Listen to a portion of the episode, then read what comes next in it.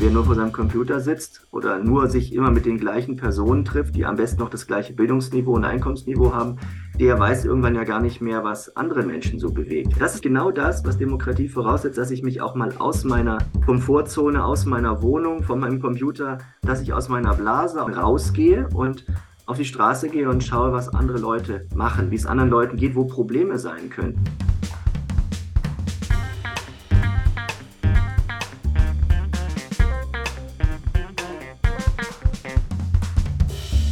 Willkommen zu Folge 80 von Erststimme.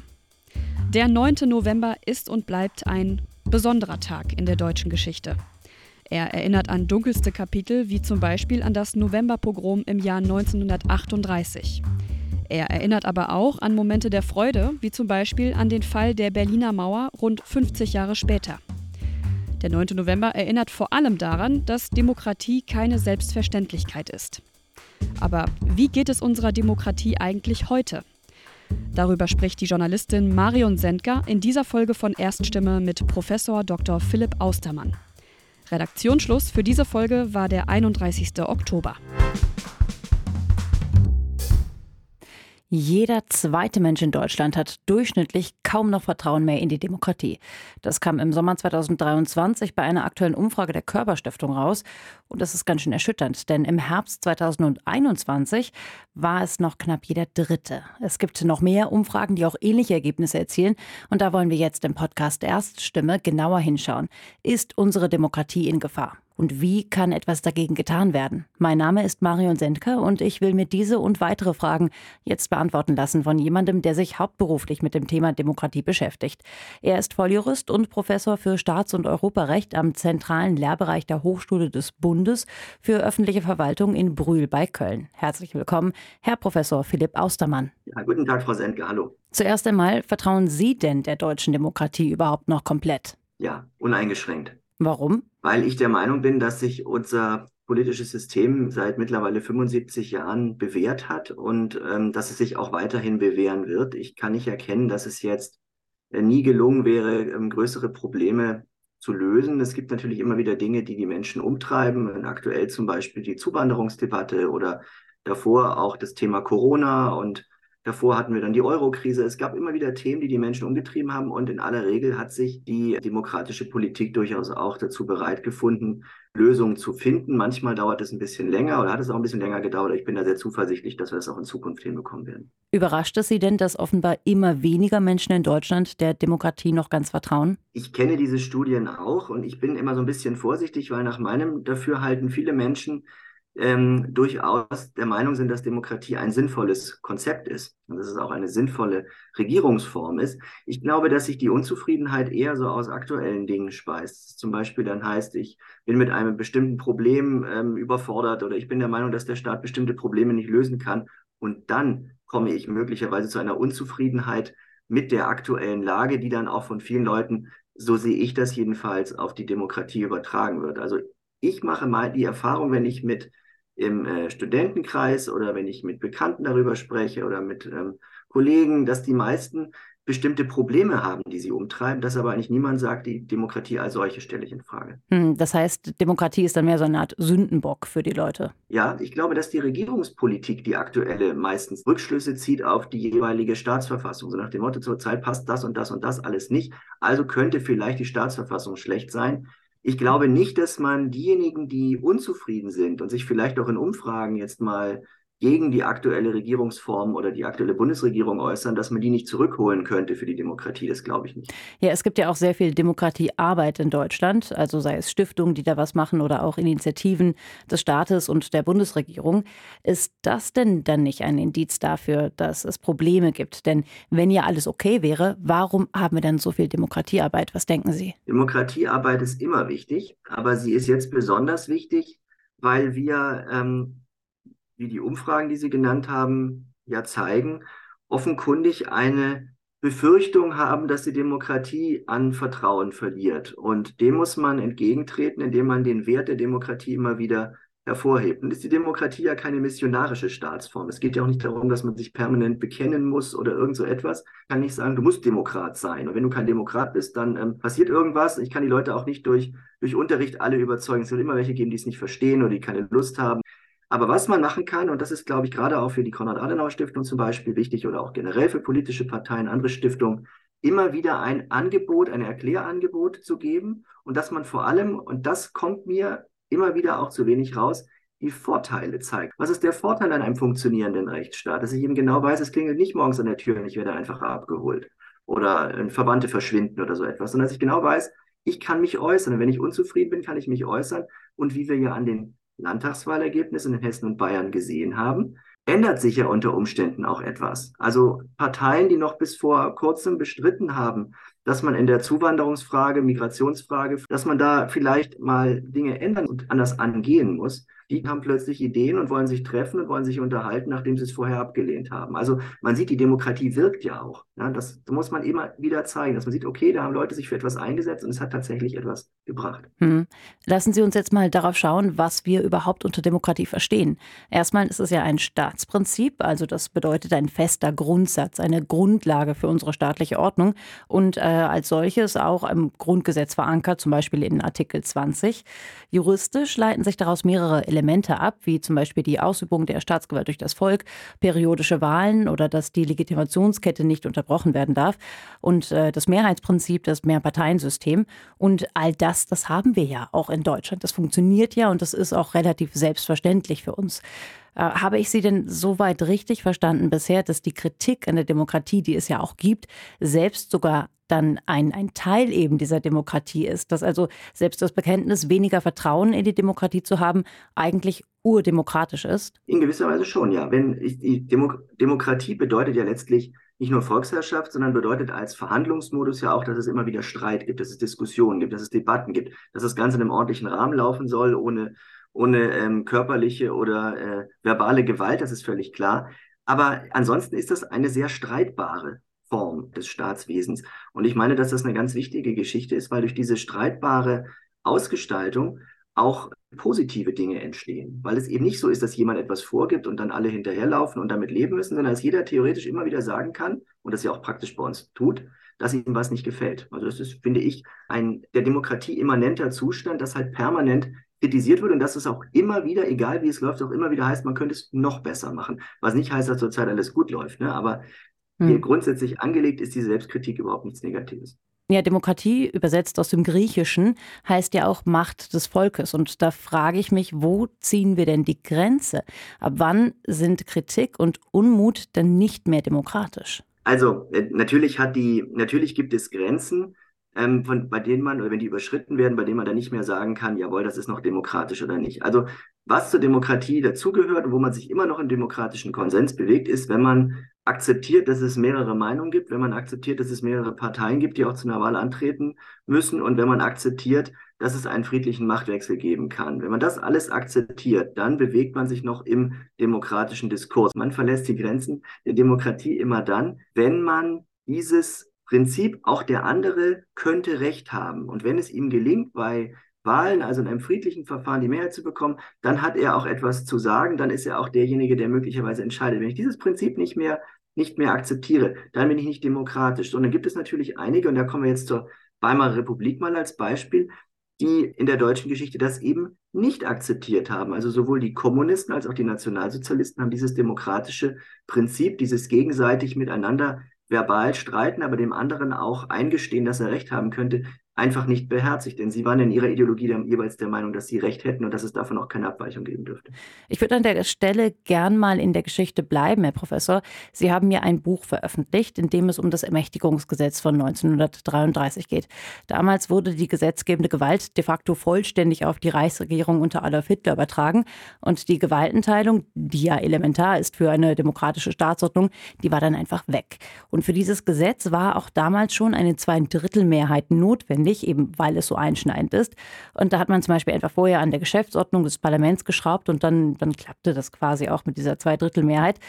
Ist, ist das denn jetzt ein Beispiel dafür, was meinen Sie, dass man die Demokratie quasi demokratisch geschlagen hat, also mit ihren eigenen Mitteln auch abgeschafft hat. Und liegt darin auch eine Schwäche der Demokratie? Dieses Ermächtigungsgesetz war, war nicht demokratisch, weil ähm, zwar die Reichstagswahlen vom 5. März 1933, die zu diesem Reichstag, der nachher das Gesetz beschlossen hat, geführt haben, einigermaßen demokratisch waren. Man sieht ja auch, dass die Menschen sich nicht vollständig haben beeinflussen lassen, weil eben die Nationalsozialisten nicht über 50 Prozent oder noch mehr der Stimmen bekommen haben, sondern eben trotz massiver Regierungswerbung für diese Partei unter 50 Prozent. Aber warum das Ganze nicht demokratisch war, ganz einfach. Der Reichstag war, und das ist auch der Grund, warum das Gesetz letztlich eigentlich verfassungswidrig war, der Reichstag war nicht mehr so zusammengesetzt, wie er sollte. Dieser Geschäftsordnungstrick, der hat dann letztlich keine große Rolle mehr gespielt, weil man es geschafft hat, durch Versprechung und Drohung das Zentrum auch dazu zu bewegen, also die katholische Zentrumspartei dazu zu bewegen, zuzustimmen. So hatte man die Mehrheit und man hat eine Drohkulisse im Reichstag aufgebaut mit SA-Leuten, die also im Reichstags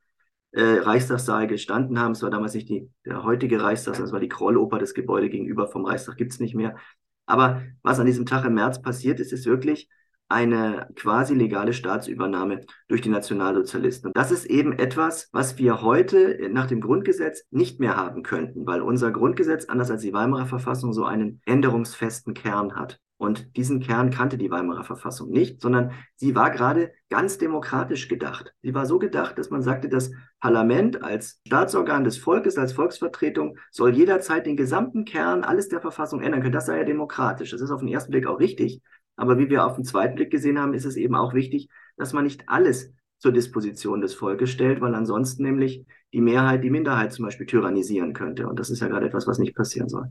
Reicht denn das, was wir da als Lehre rausgezogen haben, jetzt auch für unsere aktuelle Verfassung?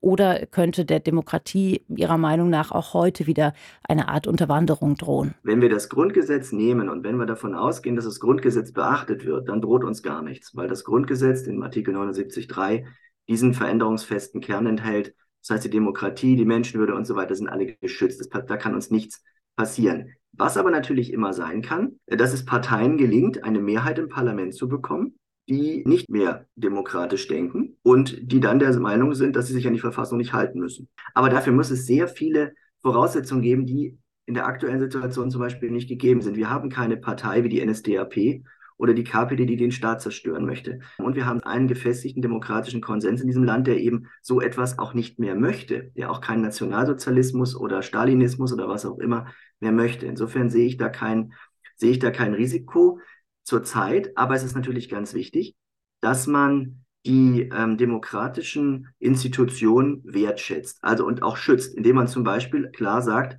wir haben einen Verfassungsschutz, der darauf achtet und guckt, was passiert hier in der Parteienlandschaft? Sind da Parteien auf dem falschen Weg? Dass wir ein Verfassungsgericht haben, das diese Parteien dann auch verbieten kann und die damit eben auch ihren, ihre Möglichkeit zu agieren beschneidet. Würden Sie denn sagen, dass die Probleme von damals vergleichbar sind mit dem, was wir heute haben, wenn es um Demokratie und auch um ihre Verteidigung geht? Wie gesagt, Weimar heute ist ein schwieriger Vergleich, aber was vergleichbar ist, ist bei vielen Menschen eine grundsätzliche Verunsicherung. Die war in Weimar tatsächlich an vielen Stellen ökonomisch berechtigt. Also wenn man sich überlegt, sechs Millionen Arbeitslose, das, und das war nur die offizielle Zahl, man geht davon aus, dass ungefähr 50 Prozent der Menschen in Deutschland damals von Existenzängst, von Armut bedroht waren. Davon sind wir weit entfernt. Aber was heutzutage auffällt, ist, und das ist, glaube ich, auch anders als noch vor fünf Jahren oder zehn Jahren, dass die die Dünnhäutigkeit gegenüber Krisen gewachsen ist, dass auch die, die Gefahr äh, stärker wahrgenommen wird. Und ich glaube, dass Menschen, wenn sie Angst haben, dann ähm, dazu neigen, möglicherweise äh, politisch kurzfristig zu denken, wie alle Menschen, die Angst haben. Also wer Angst hat, hat immer, besteht, lässt immer die Gefahr vermuten, dass er möglicherweise eine Handlung macht oder eine Wahlentscheidung trifft, die ihm in der jeweiligen Situation vielleicht als rettend erscheint, die aber gar nicht rettend sein muss. Insofern also diese, diese gesellschaftliche Unruhe, die da ist, da sind gewisse Vergleiche möglich, wobei man immer sagen muss, wir haben keine SA und KPD auf der oder Rotfrontkämpferbund auf der Straße, die sich totschlagen, wir haben keine Massenarbeitslosigkeit, das haben oder der Staat muss keine Reparationen zahlen und so, das ist alles anders. Aber diese Situation, dass man das Gefühl hat, da hat da ist eine gewisse Unruhe und Verängstigung reingekommen in die Gesellschaft. Sie wirkt jedenfalls sehr unruhig. Das ist etwas, was man mit Weimar vielleicht vergleichen kann in Ansätzen. Der große Unterschied ist der, dass wir keine großen Parteien haben, die auch mit außenparamilitärischen Vereinen und so weiter in der Lage wären, den Staat zu zerstören. Und wir haben auch keine Verfassung, die das ermöglichen würde in irgendeiner Weise. Wir haben auch keinen Reichspräsidenten wie Hindenburg, der in per Notverordnung Dinge anordnen kann und dem Reichskanzler dann auch noch hilft. So etwas haben wir alles nicht mehr. Aber was vergleichbar ist, ist eine große innere Unruhe, wobei es gab immer wieder Phasen, in denen es solche gesellschaftlichen Ängste und Unzufriedenheiten gegeben hat. Also eine Art gesellschaftliche Unruhe, eine Art gesellschaftliche Angst. Hm, und was, was kann man da Ihrer Meinung nach dagegen tun? Ich glaube, man kann dem Thema ganz gut begegnen, der, der Sorge, indem man sich klar macht, dass unser Leben nicht nur aus einem Jahr oder zwei Jahren besteht und auch das Staatsleben nicht. Und dass auch nicht innerhalb von drei Monaten immer alles umgestürzt werden kann oder verändert werden muss, sondern dass man sich selber immer vornimmt, okay, man braucht, man muss in kleinen Schritten gehen, manchmal größere machen, manchmal kleinere, auch als Staat, aber dann funktioniert das Ganze letztlich auch im Ergebnis. Es kommt am Schluss dann doch etwas Sinnvolles raus. Und ich glaube, dass auch die, die äh, Medien eine gewisse Rolle spielen. Die Verfügbarkeit, übrigens etwas anderes als in Weimar, da gab es ja kein Internet und nichts. Da gab es eigentlich sehr viele Zeitungen, die auch sehr viel gelesen wurden. Da haben wir gesehen, die Medien können durch die Berichterstattung, die sie bringen, natürlich einen ganz großen Einfluss ausüben. Und ich meine jetzt gar nicht, dass über Krisen berichtet wird. Das ist völlig in Ordnung. Das muss sein. Und ähm, es gibt auch nicht mehr oder weniger Krisen. Es die Menschheit ist ja nicht immer dieselbe. Ne? Es gibt immer gleichen, immer viele Krisen und Kriege und Auseinandersetzungen, alles furchtbare Dinge. Aber die Art und Weise, wie berichtet wird, ist interessant. Schon wieder eine Krise, noch eine Krise. Dann verstärkt man damit eine Erfahrung, die die Menschen oder ein Gefühl, das viele Menschen haben, aber ohne Grund. Trotzdem habe ich den Eindruck, sind wir vielleicht auch durch diese sehr starke Individualisierung der Meinung, jetzt heute sei die besonders schlimme Krise ausgebrochen. Und das wird medial, nicht nur durch die sogenannten sozialen Medien, sondern auch generell auch durch die Leitmedien und so, stark verstärkt, die darauf immer wieder aufbauen. Und das Einzige, was sich heute unterscheidet, wir wissen heute mehr. Wir erfahren alles sofort. Wenn Sie sich vor 100 Jahren oder 200 Jahren informiert haben, haben Sie Informationen, sagen wir mal, aus der aus der Türkei, also aus dem Osmanischen Reich, drei Wochen später bekommen oder drei Jahre später, je nachdem, in welcher Zeit ja. das war. Das heißt, es war nicht, man hatte nicht das Gefühl, dass die Krisen alle gleichzeitig passieren. Ja. Also ich glaube nicht, dass es eine Gefahr für die Demokratie ist. Was halt nicht passieren darf, ist, dass man in so ein Dauerkrisengerede hineingerät das von der Politik und von Medien und vor allem permanent verstärkt wird. Und kann denn, das interessiert mich jetzt sehr, kann denn diese Wahrnehmung am Ende selbst zu einer handfesten Gefahr werden für die Demokratie? Ich glaube ja, dass die Demokratie gefestigter ist, als der Eindruck entsteht. Ich glaube, dass es, dass es sehr viel mit Unsicherheitsgefühlen zu tun hat, die aber den Staat und die Demokratie als solche nicht bedrohen. Sondern es ist so, dass es bei vielen Menschen eine starke Verunsicherung gibt, die auch sich so ein bisschen selbst verstärkt, die sicherlich auch medial verstärkt wird wenn auch vielleicht manchmal ungewollt, aber sie wird trotzdem verstärkt. Aber das ist nicht etwas, was unsere Gesellschaft wirklich oder unsere Demokratie bedroht, sondern das ist etwas, was ähm, die Menschen vor allem verängstigt. Es verängstigt vor allem Bevölkerung, in gewissen Teil, auch nicht alle, aber einen gewissen Teil der Bevölkerung. Und dieser Teil der Bevölkerung ist unruhig. Das äußert sich dann auch bei Wahlen in bestimmten Ergebnissen, aber ohne dass wir deswegen jetzt eine Gefahr für die Demokratie hätten. Ich will nicht sagen, ich bin entspannt oder gelassen, Nein, das sind durchaus Herausforderungen, denen man begegnen muss. In unserer Parteienlandschaft gibt es die Alternative für Deutschland, die AfD. Und die hat in den letzten Monaten wahnsinnig an Zulauf gewonnen. Mehr als 20 Prozent sind es aktuell in den jeweiligen Umfragen. Viele kritisieren das. Sie nennen die AfD auch eine Gefahr für die Demokratie.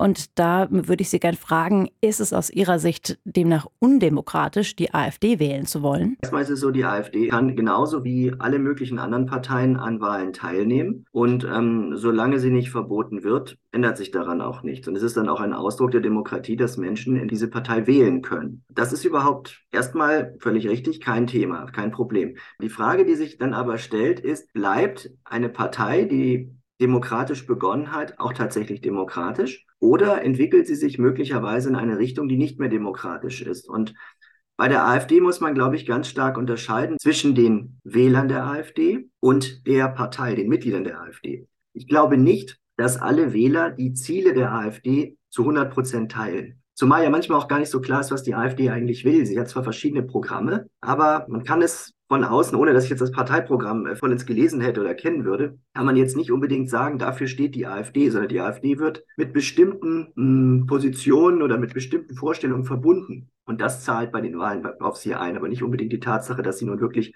eine stringente Politik verfolgen würde. Welche Rolle spielen denn wir, also die Bürger, um die Demokratie zu schützen und auch zu, zu bewahren? Jeder ist aufgerufen, bevor er wählt, zu prüfen, wen er wählt. Jeder muss wissen, wenn er wählt, oder muss sich sicher sein, dass die Partei, die er wählt, auch die Regierung übernehmen dürfte, Wenn ich das hm. Gefühl habe, ich wähle eine Partei, von der ich gar nicht möchte, dass in die Regierung kommt, ich möchte einfach nur äh, schlechte Stimmung verbreiten oder meinen Frust loswerden oder protestieren, dann ist das keine so glückliche Entscheidung, denn die Gefahr besteht ja immer, dass es ganz vielen so geht und dann hat man plötzlich eine Partei mit Mehrheit im Parlament und an der Regierung, die dann möglicherweise die Systemfrage stellt und die dann sagt, okay, was im Grundgesetz steht, was ein Verfassungsgericht sagt und so weiter, interessiert uns nicht mehr. Das heißt nicht, dass das Volk den dann folgt. Ne? Da würde ich auch sagen, da wäre wahrscheinlich die Möglichkeit eines Generalstreiks und so relativ groß. Aber hm. trotzdem, das ist die wichtigste Voraussetzung. Neben einem Verfassungsschutz und einer guten Verfassung und natürlich einer guten Politik, die sich auch an dem orientiert, was die Mehrheit sinnvollerweise möchte, eben ganz wichtig auch jeder Einzelne, jeder, jeder Einzelne, jeder Einzelne ist aufgefordert, hier selber bei der Wahlentscheidung dran zu denken, dass Parteien gewählt werden, die auch an diesem demokratischen Konsens egal welche Farbe sie haben, aber an diesem demokratischen Konsens grundsätzlich ein Interesse haben. Vielleicht können wir da noch ein bisschen konkreter werden. Was bedeutet es denn, an diesem demokratischen Konsens ein Interesse zu haben? Denn erstmal klingt es ja nach einem sehr, sehr breiten und auch gern benutzten Begriff. Hm. Der demokratische Konsens wird ein wenig wolkig verstanden. Aber um mal zu zeigen, was ich damit meine. Die Demokratie setzt, setzt bestimmte Dinge voraus. Sie setzt also voraus, dass es mindestens zwei Parteien gibt, dass die einen ehrlichen Wettbewerb bei Wahlen unterhalten und dass wir dadurch einen Meinungs-, einen Stimmungswettbewerb haben. Jeder, der das teilt erst einmal und der davon ausgeht, dass das genau so sein soll, ist demokratisch. Jeder, der das nicht teilt, weil er sagt, meine eigene Vorstellung ist die, die sich immer durchsetzen muss, ist nicht demokratisch. Und der verlässt dann auch diesen demokratischen Konsens. Das kann man, glaube ich, so ganz einfach trennen. Gut, dagegen könnte man aber auch sagen, es liegt ja in der Freiheit jedes Einzelnen, sich auch gegen die Demokratie und den demokratischen Konsens zu entscheiden. Und ähm, da denke ich jetzt gerade mal an den, den Philosophen und Gelehrten Platon. Lange ist es her. Der hatte mal auch mal darauf hingewiesen. Sinngemäß wird er heute zitiert mit dem Satz: Bei zu viel Freiheit kann aus Demokratie Tyrannei werden. Würden Sie dem zustimmen? Bei den alten Griechen ist es so, der Platon oder auch Aristoteles, also die klassischen Athener, sind ausgegangen beim Begriff Demokratie von dem, was sie aus Athen kannten. Die ähm, Athener Demokratie war eine, ja, ein, ein Beschlusssystem für eine absolute Minderheit, für vielleicht zehn Prozent der Bevölkerung, also nur Männer und Athen geborene Männer, keine Frauen, keine Sklaven, keine Ausländer und so weiter. Und es ging auch weniger als heute darum, irgendwelche Repräsentanten zu wählen, sondern es war, es gab, eine, gab eine Volksversammlung, da konnte wer Zeit hatte hingehen. Und da gab es durchaus die Möglichkeit, dass die Mehrheit die Minderheit tyrannisiert hat. Auch durch die Möglichkeit eines Scherbengerichts. Da wurde dann also einmal im Jahr auf Scherben draufgeschrieben, wie man in die Verbannung schicken wollte. Ich glaube, dass das das ist, was Platon vorgeschwebt hat. Und er hat natürlich recht, dass zu viel Freiheit auch wiederum nicht gut sein kann im Sinne einer politischen Betätigungsfreiheit. So ist das, glaube ich, gemeint. Also, dass jemand, der auf heutige Verhältnisse übertragen, der ein Verfassungsfeind ist, wenn der sich zu sehr betätigen darf, wenn der gar keine Grenzen findet, dann kann er irgendwann die Demokratie auch zerstören. So könnte man den Gedanken vielleicht wenden, wobei ich glaube, äh, wenn wir heute, wenn wir das, was wir auch als Verfassung bezeichnen und heute als Demokratie bezeichnen und als Verfassungsschutz und so, ich glaube, da hätten wir den guten Platon ein bisschen überfordert. Hm. Schauen wir uns doch mal ein konkretes Beispiel an. Immer wieder wird auch über Klimaaktivisten diskutiert seit ein paar Monaten, die sich zum Beispiel auf Straßen festkleben oder Gebäude mit Farbe beschmieren. Ist das von der Demokratie, also Volksherrschaft wörtlich, ist es davon gedeckt und ein Ausdruck von Freiheit oder also von demokratischer Freiheit oder ist das was anderes? Also, wenn es um Grundrechtsausübung geht, wie Meinungsfreiheit, Versammlungsfreiheit, betrifft das das Rechtsstaatsprinzip. Das ist nicht dasselbe wie Demokratie. Es hängt ganz eng damit zusammen. Unser Staat ist ja eine freiheitliche, also eine rechtsstaatliche Demokratie. Sondern da geht es eher um die Frage, wie drücke ich meine Meinung aus? Wie äußere ich meine Meinung? Versuche ich vielleicht auch andere dafür zu gewinnen? Ich glaube, dass diejenigen, die Aktivismus begehen, grundsätzlich erst einmal ähm, versuchen, andere zu überzeugen. Das ist eine demokratische Grundeigenschaft. Wenn sie das allerdings mit den Mitteln tun, wie das bei der letzten Generation passiert, dass man also andere in Mithaftung nimmt für die eigene Demonstration, indem man sich zum Beispiel auf die Straße klebt oder Denkmäler beschmiert oder was weiß ich. Ich habe auch sowieso den Eindruck, dass diese Bewegung sehr stark von einer irrationalen Angst getrieben wird und deswegen wie viele Ideologien und auch viele ideologische Gruppierungen nicht mehr so ganz unterscheiden kann zwischen dem, was sie eigentlich erreichen will und dem richtigen Weg, das zu erreichen. Ich glaube auch nicht, dass man Leute dadurch von sich überzeugt, dass man sich ihnen den Weg stellt. Das funktioniert nicht, sondern man müsste den Leuten eher Wege aufzeigen, wie man gemeinsam etwas erreichen kann oder vielleicht auch Wege aufzeigen, wie man etwas verbessern kann. Sei es, dass man irgendwie besonders gesund und umweltbewusst lebt und das jedermann sehen kann oder so etwas. Aber das, was dort passiert, das ist ein seltsames Verständnis von, ähm, von Meinungsfreiheit. Also es geht auch über die Versammlungsfreiheit teilweise ja sogar hinaus. Das ist ja offenkundig auch dann nicht äh, legal, was dort passiert. Aber mit Demokratie hat das eigentlich wenig zu tun. Hier geht es nicht um, um demokratisches Überzeugen. Ich habe immer den Eindruck, hier geht es mehr darum, dass man andere zu ihrem Glück zwingt. Und das ist gerade nicht mhm. demokratisch. Ja, trotzdem passiert es und man verbietet es den Klimaaktivisten ja auch nicht. Das ginge ja wohl auch kaum. Nein, das ist etwas, was einfach in unserer Verfassung angelegt ist, weil es eben nicht so ist, dass man einfach ähm, alles, was einen stört, wegregieren oder wegregulieren könnte, sondern man muss vor allem auch immer schauen, dass die Rechte des einen und die Rechte des anderen gewahrt bleiben. Ich glaube, dass es gelingt, wenn man ähm, gegenüber solchen Gruppen klar macht, wo, das, wo die Demonstrationen enden, dass man sie dann auch wirklich wegräumt und äh, dass man sie aber gleichzeitig auch zur Kasse bittet für das, was sie kosten. Dass man eben sagt, okay, es ist ein Polizeieinsatz nötig geworden, sie haben dich festgeklebt. Das sind also eher so praktische Dinge. Ja, das sind keine, glaube ich, keine grundsätzlichen Probleme. Man kann durchaus damit umgehen. Man, das ist herausfordernd, das ist in Ordnung, das ist so. Meinungsstreit ist ja immer anstrengend. Aber man muss trotzdem, wenn Gesetze gebrochen worden sind oder dass man die Polizei und die Feuerwehr oder Rettungsdienste übermäßig in Anspruch nimmt, dann muss man als Staat auch zeigen, okay, das ist jetzt, kostet jetzt. Das kostet jetzt, beziehungsweise es löst eine Strafe oder ein Bußgeld aus. Und dabei wünschen, dass da vielleicht noch ein bisschen stärker zugegriffen wird. Denn gerade der Ersttäter oder die Ersttäterin, die bisher völlig unbescholten gewesen sind, sind nach meinem Dafürhalten recht ansprechbar für eine empfindliche Sanktion. Nicht ein Dudu oder mal zwei Tage in Geldsatz Strafe oder was, sondern wirklich mal eine richtige Sanktion. Also die Bestrafung ist dann ein Teil, der zum Schutz der Demokratie beiträgt. Es gehört auch zur Verteidigung dazu, dass zum Beispiel, wenn jemand jetzt gegen unsere, gegen und den, äh, die Demokratie demonstriert oder sich außerhalb der demokratischen Regeln stellt, indem er zum Beispiel den den, den tausendfachen Mord in äh, Israel feiert, dass er dann auch, dass ihm dann noch ganz klar gesagt wird, also erstens, du hast hier äh, mit deinem Protest im demokratischen Feld nichts mehr verloren. Das ist keine Meinungsfreiheit, das ist einfach nur noch Volksverhetzung, das ist einfach noch ekelhaft, was da passiert. Und zum anderen dann auch klar macht, das wird jetzt aufgelöst, das wird verboten, das ist Schluss damit. Und dass ich mir dann auch diese Vereine natürlich genauer angucke. Dass ich dann also sage, also Samidun und wie sie alle heißen, sind offenkundig Falle für ein Vereinsverbot. Da brauche ich nicht lange drüber nachzudenken. Was mich so erschüttert, was ich gar nicht wusste, aber was mich wirklich erschüttert, ist die Tatsache, dass zum Beispiel die Hamas bislang in Deutschland nicht verboten ist. Dass mhm. die da weiterhin Aktivitäten machen können, dass sie Geld sammeln können, das ist mir völlig unbegreiflich, muss ich ganz ehrlich sagen. Und das ist etwas, wo man sieht, das ist ja gar nicht etwas, was die Demokratie auch bedroht. Es findet zwar, es ist, keine, ist ja hier keine Partei in dem Sinne, die in Deutschland antritt, sondern es ist eine Gruppierung, die es versteht, Menschen auf die Straße zu bringen, die aber gleichzeitig ihren Unmut gegen diesen Staat äh, dann zum Ausdruck bringen und ähm, die auch Grundfesten des Staates angreifen, auch Grundfesten unserer Demokratie eingreifen, die davon lebt, dass andere auch gewertschätzt werden. Mhm. Ähm, egal welche Religion sie haben. Und wer das untergräbt, der hat in dem Land eigentlich, wenn er Ausländer ist, nichts mehr verloren. Und zum anderen, wenn er, ähm, wenn er aktiv wird als Deutscher hier, dann muss man den Verein verbieten. Das ist spannend, denn so hart wird ja gar nicht immer durchgegriffen, zumindest nicht direkt und, und sehr schnell. Wird Demokratie da Ihrer Meinung nach nicht mehr richtig durchgesetzt oder wird nicht mal genug aufgepasst, also von staatlicher Seite? Haben wir vielleicht sogar ein, ein zu weites Demokratieverständnis mittlerweile, mittlerweile, also doch wieder zu viel Freiheit? Ich sehe nicht, dass wir ein zu weites Demokratie- oder Grundrechtsverständnis hätten, sondern äh, die Grundrechte sind, weil sie sehr weit zu verstehen sind, eine Herausforderung für die Gesellschaft. Ähm, genauso wie die Demokratie eine Herausforderung ist für die Gesellschaft. Es ist einfach so dass man ähm, die Meinung anderer, das Wahlverhalten anderer gelten lassen muss und so weiter.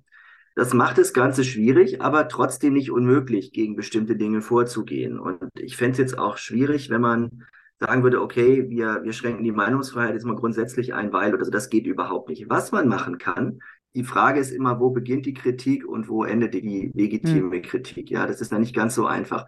Man könnte darüber nachdenken, dass man den Volksverhetzungsparagraphen zum Beispiel ein bisschen nachschärft. Dass man also hm. an, an den Stellen, an denen jemand wirklich zur Vernichtung Israels aufruft, das ausdrücklich reinschreibt, auch wenn das eigentlich schon eine Volksverhetzung ist. Aber da es sich ja auch um einen ausländischen Staat handelt und von hier aus ja erstmal keine Aktion ergriffen werden kann gegen den Staat und so, könnte man sich überlegen, ob man es nicht vielleicht anders fasst.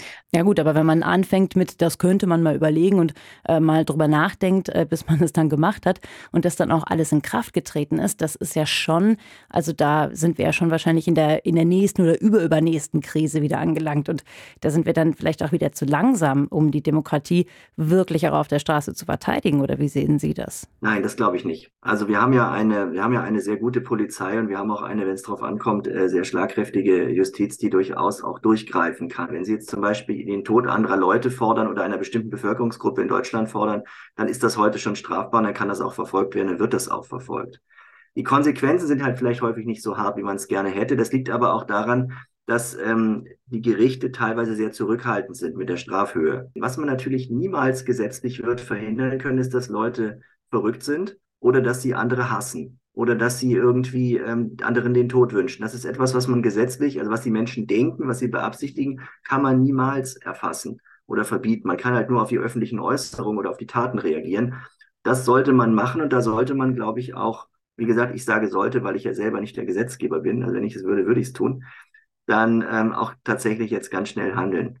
Auch wirklich nicht nur, und zwar alle zusammen, Gesetzgeber durch entsprechende Gesetzesverschärfung, die, ähm, die Staatsanwaltschaft und die Polizei, indem sie Leute eben schnell, oder die Ordnungsbehörden, Polizei, indem sie bestimmte Dinge unterbinden und die Staatsanwaltschaften und Gerichten, indem sie Leute auch schnell vor Gericht stellen. Das sollte aber sowieso generell gelten. Also dass in Deutschland manche Straftaten äh, so lang, langwierig verfolgt werden, es sehr lange dauert, bis es Urteile gibt und so. Ähm, das ist jetzt mal wieder ein eigenes Thema, aber da könnte man auch sicherlich ein bisschen schneller werden. Das ist aber eine Geldfrage. Ja, da hat wirklich wieder alles mit allem zu tun. Und eine Sache, die die Bundesregierung gerne auch machen möchte, um die Demokratie zu fördern, ist ja das Wahlalter herabzusetzen. Halten Sie das für eine gute Idee, also auch für eine demokratische Idee, oder geht das Mitspracherecht dann einfach doch zu weit?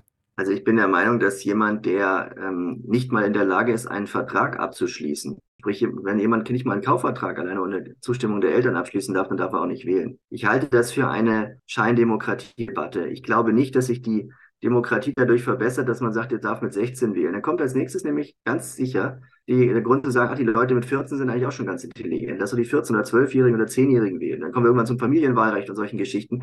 Das ist alles Unsinn. Also das Wahlrecht setzt voraus, dafür ist es auch zu wichtig, es setzt voraus, dass man in der Lage ist, Entscheidungen zu treffen. Und das ist, glaube ich, nicht ohne Grund bei uns auch an die Volljährigkeit gekoppelt auf Bundesebene, weil diejenigen, die volljährig sind, ja auch für ihr Leben selbst Verantwortung tragen und weil sie auch selber rechtlich bindende Entscheidungen treffen können und müssen. Das ist bei 16-Jährigen nicht der Fall. Was glauben Sie denn, wie wird unsere Demokratie in Deutschland in der Zukunft aussehen, also langfristig? Wird sich unser Verständnis verändern oder auch die Form, wie wir Demokratie ausleben? Ich glaube, dass die Grundprinzipien gleich bleiben werden, aber dass vielleicht die Beteiligungsformen sich noch ein bisschen verändern werden. Das Verfassungsgericht hat mal vor einigen Jahren die Möglichkeit von Wahlgeräten, also so Wahlautomaten, wie sie in den USA zum Beispiel gang und gäbe sind, untersagt. Ich glaube aber so in ein paar Jahrzehnten also dass vielleicht tatsächlich elektronisch gewählt wird, dass vielleicht auch Volksabstimmungen und Bürgerinitiativen und so, dass so etwas möglicherweise dann in Zukunft stärker elektronisch funktioniert. Aber dass ist also nicht brandgefährlich? Sicher. Ich glaube aber, dass der Weg dahin schon deswegen gehen wird, weil wir immer stärker die Erfahrung der ähm, Online-Beteiligung machen. Wir schreiben E-Mails, wir kaufen dadurch, wir kaufen übers Internet Waren, wir bestellen Dienstleistungen übers Internet. Verwaltungsdienstleistungen sollen ja künftig auch immer stärker digitalisiert werden, was ich für sehr sinnvoll halte. Und ich glaube, dass die Diskussion irgendwann ums Wahlrecht auch kommen wird. Da bin ich ziemlich sicher. Dass es irgendwann heißen wird, ja, Wahlen sollen auch elektronisch funktionieren. Ich halte davon persönlich nichts, ja, weil ich glaube, dass man, ähm, dass der persönliche Gang ins Wahllokal oder von mir aus auch ähm, mit, dem, mit dem ausgefüllten äh, Wahlschein zum, zum Briefkasten, dass das die nach wie vor die richtige Variante ist zu wählen auch um klar zu machen, du tust hier etwas Besonderes. Du schließt kein Abo ab, sondern du wählst. Das ist etwas anderes. Aber ich glaube, dass Diskussion immer wieder kommen wird. Und die Diskussion wird geführt werden unter zwei Stichpunkten. Erster Stichpunkt wird sein, zu sagen, wir brauchen, das ist eine Verwaltungsvereinfachung, Kostenersparnis, wir brauchen keine Wahllokale mehr und so weiter. Das zweite Ding wird sein, es ist einfach so furchtbar modern und jeder macht das und dann nehmen viel mehr Leute teil. Die Wahlrechtskommission, die der Bundestag eingesetzt hat, hat sich mit solchen Sachen nicht beschäftigt, weil da, glaube ich, jeder äh, Staatsrechtler in Deutschland irgendwie Angst bekommt, wenn er das hört. Aber ich glaube schon, dass die Diskussion irgendwann kommen wird. Also wenn zum Beispiel Personalausweis online beantragen können und so, dann wird es irgendwann heißen, ja, wenn ich das Auto elektronisch zulassen kann, einen Ausweis elektronisch bekomme, warum soll ich dann nicht auch elektronisch wählen dürfen? Ist unsinnig, aber das wird, die Diskussion wird mit Sicherheit kommen. Das sind jetzt eher technische Veränderungen. Was glauben Sie denn, wird sich auch das Verständnis von Demokratie langfristig bei uns ändern? Was zunehmen wird noch weiterhin, ist der Drang derjenigen, die da handeln, auf kurzfristige Stimmung Rücksicht zu nehmen. Also zum Beispiel auf irgendwelche rein in den Raum gezwitscherten Stellungnahmen von irgendjemandem oder auf die kurze Mitteilung, die irgendwo reingeschossen oder so wird. Ich glaube, das ist ja auch was, was den Journalismus schon sehr prägt zurzeit, auch in den Qualitätsmedien, dass also wirklich diese, eigentlich permanent auch die sozialen Medien beobachtet werden. Wenn es irgendwann mal möglich ist, reinzusprechen in so ein Gerät und dann tippt der einem da so eine druckreife Nachricht runter und verschickt sie gleich an alle, ähm, dann ist dann irgendwann auch quasi eine Echtzeitkommunikation übers Internet möglich mit allen, auch mit welchen, die man nicht kennt. Die Befürchtung ist halt, die ich habe, dass dadurch die Individualisierung so weit vorangetrieben wird, dass irgendwann die Vereinzelung auch zunimmt. Dass quasi jeder nur noch so seine eigene kleine Meinung ist und ähm, die Meinung der anderen keine große Rolle spielen. Also ich fasse zusammen, Individualisierung, wenn sie zu stark wird, und Digitalisierung, also so eine Art E-Demokratie, das sehen Sie als Gefahr. Ja, ja, durchaus. Also wenn sie, wenn sie eben dazu führt, dass ähm, die Menschen sich immer mehr zurückziehen und wenn es dazu führt, dass es keine, keinen, ähm, wie man immer so schön sagt, dass die Leute in ihrer Blase bleiben und ähm, kein Austausch mehr mit anderen stattfindet. Denn wer nur vor seinem Computer sitzt oder nur sich immer mit den gleichen Personen trifft, die am besten noch das gleiche Bildungsniveau und Einkommensniveau haben, der weiß irgendwann ja gar nicht mehr, was andere Menschen so bewegt. Das ist genau das, was Demokratie voraussetzt, dass ich mich auch mal aus meiner Komfortzone, aus meiner Wohnung, von meinem Computer, dass ich aus meiner Blase rausgehe und auf die Straße gehe und schaue, was andere Leute machen, wie es anderen Leuten geht, wo Probleme sein können. Ja, und das ist ja auch etwas, das kann jetzt schon jeder tun, das können wir alle tun, jeder Einzelne eben für die Demokratie. Ein überzeugter Demokrat, Professor Philipp Austermann von der Hochschule des Bundes für öffentliche Verwaltung in Brühl bei Köln. Wir haben gesprochen im Podcast Erststimme darüber, wie es um unsere Demokratie steht, welche Herausforderungen es gibt und wie ja auch wieder langfristig mehr Vertrauen in die demokratische Ordnung geschaffen werden kann. Vielen Dank für den Austausch, Herr Professor Austermann. Ich danke Ihnen, Frau Senke. Das war Folge 80 von Erststimme. Die nächste Folge erscheint wie gewohnt in zwei Wochen am 22. November. Wir freuen uns, wenn Sie auch dann wieder reinhören und wünschen Ihnen bis dahin eine gute Zeit.